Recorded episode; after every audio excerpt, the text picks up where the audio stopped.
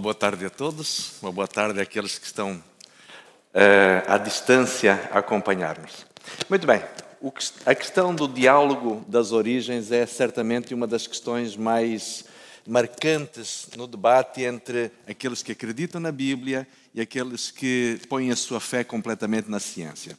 Vamos falar basicamente sobre três tópicos nesta, nesta apresentação. Primeiro, vamos falar sobre um caso muito famoso de um debate entre dois, eh, dois indivíduos que tinham, na sua, eh, tinham a sua preponderância no, no século XIX. Eh, no âmbito desta questão de fé e ciência, vamos falar sobre o famoso debate do bispo Samuel Wilberforce e Thomas Huxley. Vamos falar também um pouquinho sobre quais são as atitudes biblicamente responsáveis em relação, ou recomendações em relação a esta questão, e depois vamos falar um pouquinho também sobre como eh, podemos, de alguma forma, conversar com pessoas que têm uma mentalidade científica, pessoas, por vezes, não religiosas. Aqui estão os dois personagens da nossa história. Não sei se alguém já ouviu falar sobre este famoso debate que terá acontecido no dia 30 de junho de 1860, cerca de sete meses depois da edição do livro Origem das Espécies na Universidade de Oxford foi organizado um encontro para que várias pessoas que defendiam ora o criacionismo, ora as novas ideias emergentes apresentadas no livro Origem das Espécies de Charles Darwin, apareceram para apresentar as suas ideias. E publicamente reuniram-se, era um sábado, um sábado à tarde, semelhantemente àquilo que estamos a viver hoje aqui, eh, reuniram-se muitas pessoas para assistir esta, este conjunto de palestrantes que iriam, portanto, debater. Mas, de uma forma mais especial, os dois grandes cabeça de cartaz eram o bispo Samuel Wilberforce, que era considerado um dos homens mais eloquentes do século XIX na Inglaterra, e Thomas Huxley, alguém que não tão conhecido, mas que era justamente um fervoroso defensor do, das ideias de Charles Darwin. Tanto assim que Thomas Huxley acabou por receber inclusive o título de o Bulldog de Darwin, por ser um defensor tão, tão rígido. Mas a verdade é que estes dois palestrantes começaram a apresentar, portanto, na verdade, Samuel Wilberforce começou a apresentar a sua, as suas ideias, questionando a sustentabilidade do pensamento evolucionista, conforme apresentado no livro Origem das Espécies de Darwin, e ele vai terminar a sua palestra com uma pergunta que acabou por lançar, diríamos assim, eh, uma onda de gargalhadas no auditório. Ele sabia que quem viria a seguir era Thomas Huxley, que era um fervoroso defensor da ideia da evolução, conforme proposta por Darwin, e ele, dirigindo-se ao seu sucessor, a pessoa que iria tomar a palavra logo a seguir, pergunta: Sr. Huxley, o senhor considera-se descendente de macaco da parte de pai ou da parte de mãe?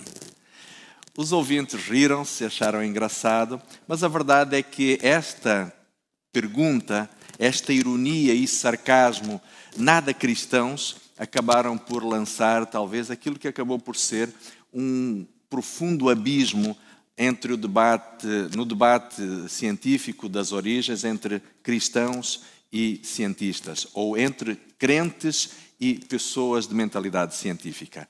A realidade é que Thomas Huxley respondeu à letra de uma forma talvez muito mais nobre. Ele disse: Eu prefiro ser descendente de macaco a ter como ancestral uma pessoa como o senhor inteligente, mas que se recusa a aceitar a força das evidências científicas. E desta forma ele deu um tapa de luvas eh, nos religiosos e, sobretudo, naqueles que continuam de alguma forma ancorados a uma arrogância e a uma pretensiosidade que muitas vezes nada tem que ver com os ensinamentos de Cristo. Bom, talvez isto poderíamos dizer tem sido a base do mau relacionamento que os religiosos e os eh, cientistas, por vezes, têm tido nesta questão do debate das origens. Contudo, eu gostaria de partilhar convosco aqui, nesta tarde, algumas ideias do que é que a própria Bíblia nos pode orientar em relação à maneira como nós poderíamos conversar com pessoas que, não acreditando naquilo que nós acreditamos, como podemos ter uma base de diálogo, construindo pontes e não exatamente entrincheirando-nos nas nossas ideias e na nossa cosmovisão. O primeiro texto que partilharia convosco é aquele que encontramos em Romanos, capítulo 12, verso, verso 1, onde onde o apóstolo Paulo diz isto: Rogo-vos, pois, irmãos, pela compaixão de Deus, que apresenteis os vossos corpos como um sacrifício vivo, santo, agradável a Deus, que é o vosso culto racional. E eu destacava aqui a ideia de que aquilo que Deus pretende ter conosco é um relacionamento baseado em razão ou baseado na racionalidade. E a ideia é muito simples. Imaginem o seguinte: o nosso cérebro é composto por mais ou menos 100 mil milhões de células nervosas.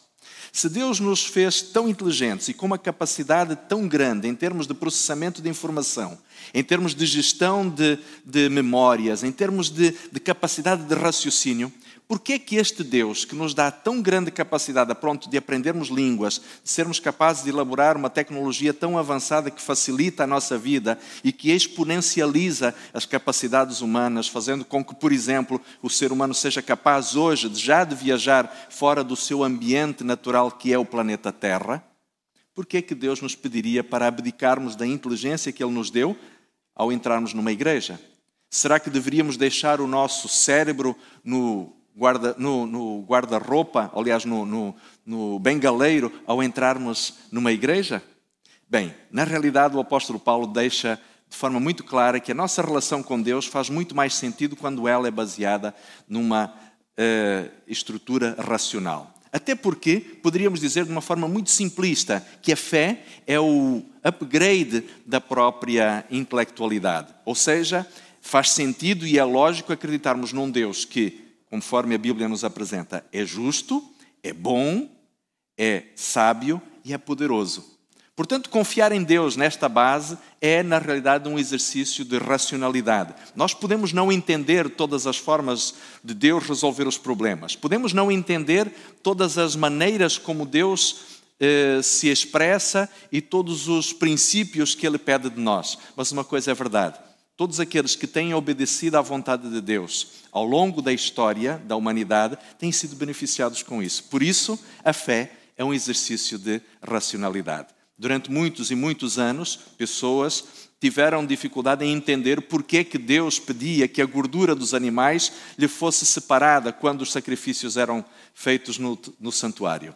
Hoje, para nós, cristãos e não cristãos que vivemos no século XXI, é muito simples entender isto.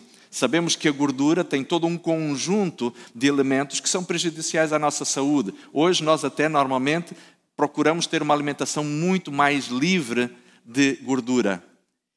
Deus não tinha condições de explicar esta história do colesterol. Por isso é que ele simplesmente pediu ao povo de Israel: a gordura é minha, a gordura pertence. Isto está em Levíticos 17. Por isso, nós podemos ver como como um exemplo tão simples quanto este, que faz sentido confiar em Deus e faz, sobretudo, sentido confiarmos naquilo que é a Sua vontade.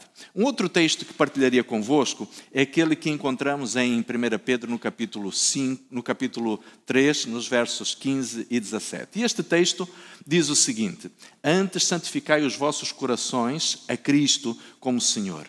Depois, Pedro diz estáis sempre preparados para responder com mansidão e temor a todo aquele que vos pedir razão da esperança que existe em vós. E reparem que uma das coisas importantes que talvez todos nós, como cristãos, como pessoas que acreditamos em Deus e na Bíblia, faria sentido falarmos aos outros não das esquisitices da nossa forma de viver, não do nosso, na nossa linguagem tribalista, mas apresentarmos às outras pessoas as peculiaridades e, as, e a razoabilidade da forma porque nós vivemos assim, porque queremos desta forma, porque existe uma razão para nós pensarmos, para nós crermos naquilo que, que queremos.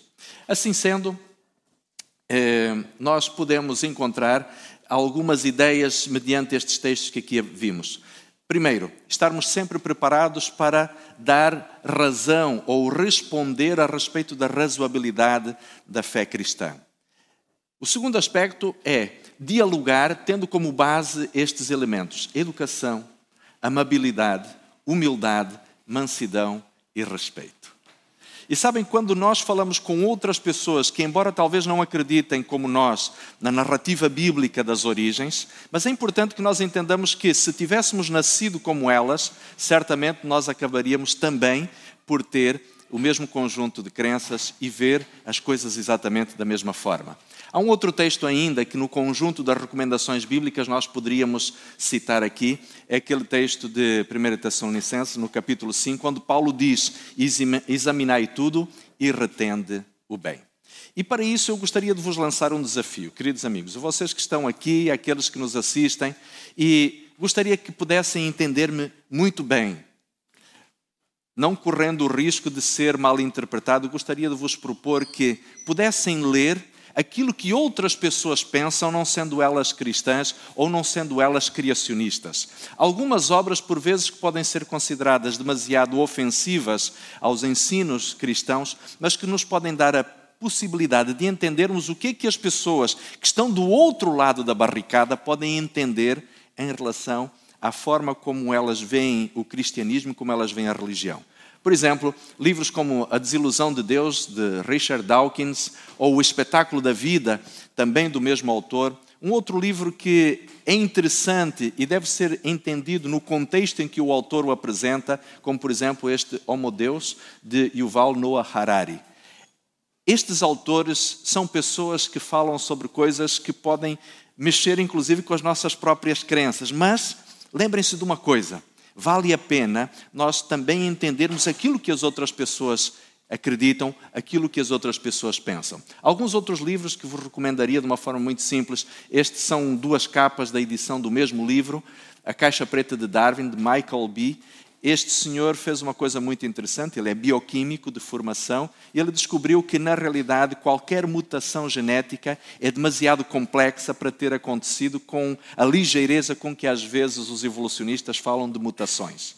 E ele percebe que a genética, na realidade, trouxe um nível de complexidade tão profundo àquilo que os evolucionistas falam com alguma leviandade sobre as mutações, que ele veio demonstrar neste livro uma série de exemplos de coisas que, para terem acontecido, envolveriam uma complexidade tão grande ao nível eh, bioquímico que seria provavelmente pouquíssimo provável que a evolução, conforme é entendida hoje, pudesse ser exatamente da forma como é descrita por Darwin e pelos seus eh, pelos seus seguidores. Outros dois livros que partilharia convosco, Como Tudo Começou, de Adalto Lourenço, um livro muito interessante é talvez uma obra que tem como tem uma proposta, diríamos, arrojada de unificar todo um conjunto de conhecimentos que os criacionistas têm sobre os vários temas das origens, mas que vale a pena ser lido e estudado com, com cuidado e com carinho.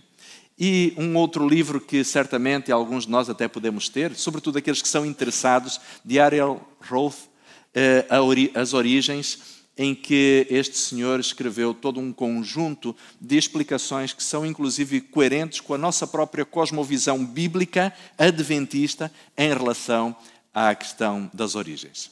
Mas no âmbito do examinai tudo e retendo bem, ainda queria vos recomendar aqueles que são interessados e que gostam de fato de estar bem documentados nesta matéria, que são justamente os recursos que são permanentemente apresentados pelo GRI, ou Geoscience Research Institute.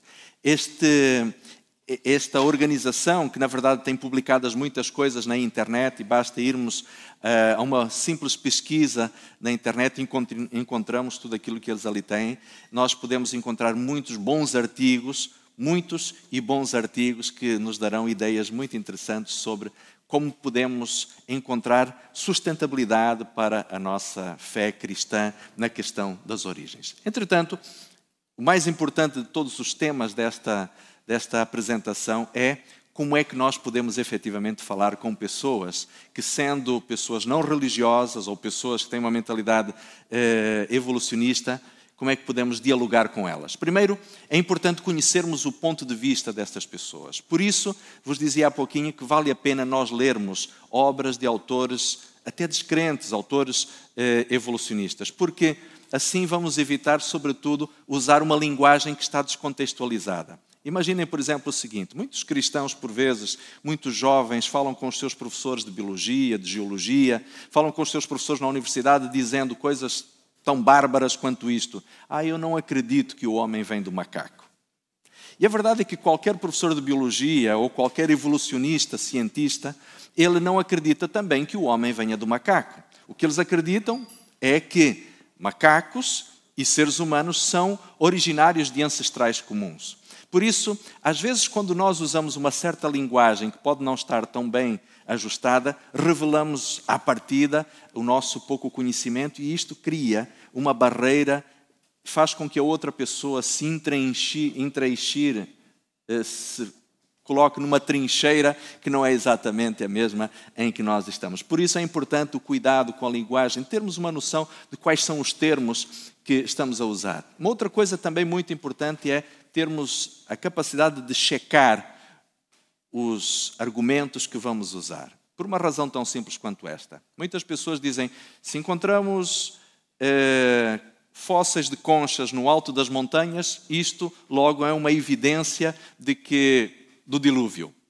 Mas cuidado, alguns argumentos que aparentemente fundamentam aquilo que é a nossa crença, quando vistos numa outra perspectiva e numa outra ótica, podem demonstrar exatamente o oposto. Então temos que ter em atenção os argumentos que vamos usar e, sobretudo, também termos a humildade de verificar e de checar estes mesmos argumentos. Ter a noção de que quando nós falamos com alguém, nós não temos provas a apresentar, nós temos evidências. E há uma diferença entre uma prova e uma evidência. Uma prova é algo de natureza irrefutável. Está provado, acabou, não existe mais como argumentar. Uma evidência pode ser circunstancial. E nós devemos ter esta humildade de dizer que existem evidências que podem suportar, que podem apoiar a nossa própria cosmovisão. E, sobretudo, falar de evidências é uma questão de respeito para com as pessoas com quem nós estamos a falar.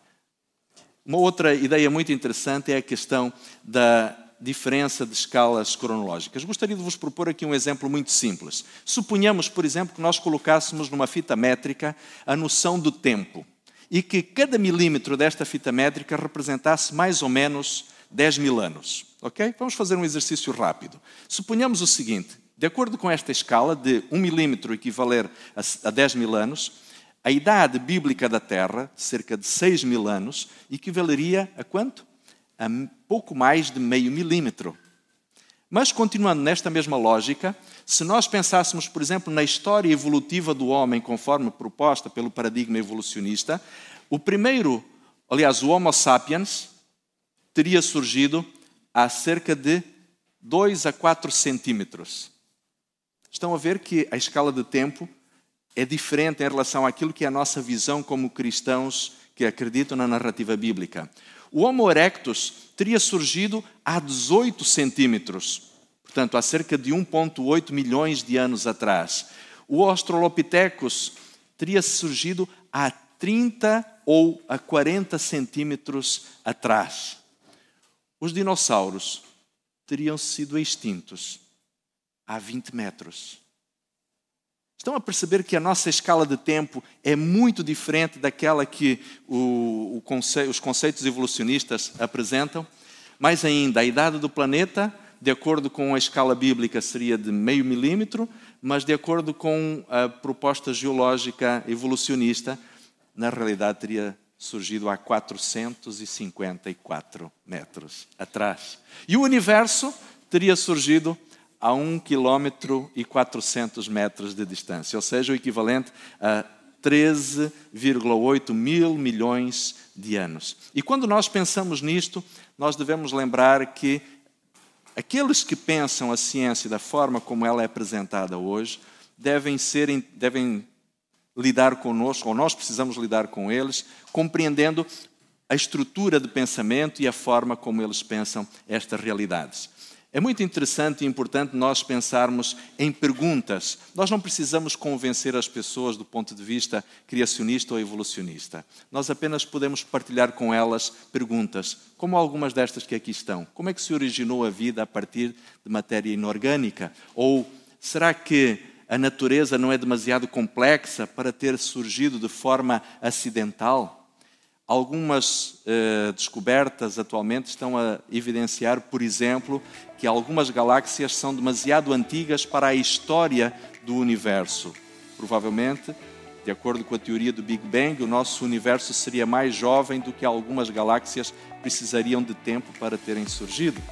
Mas concluiria lembrando o seguinte: meus queridos amigos, nós não somos chamados para sermos advogados de Deus.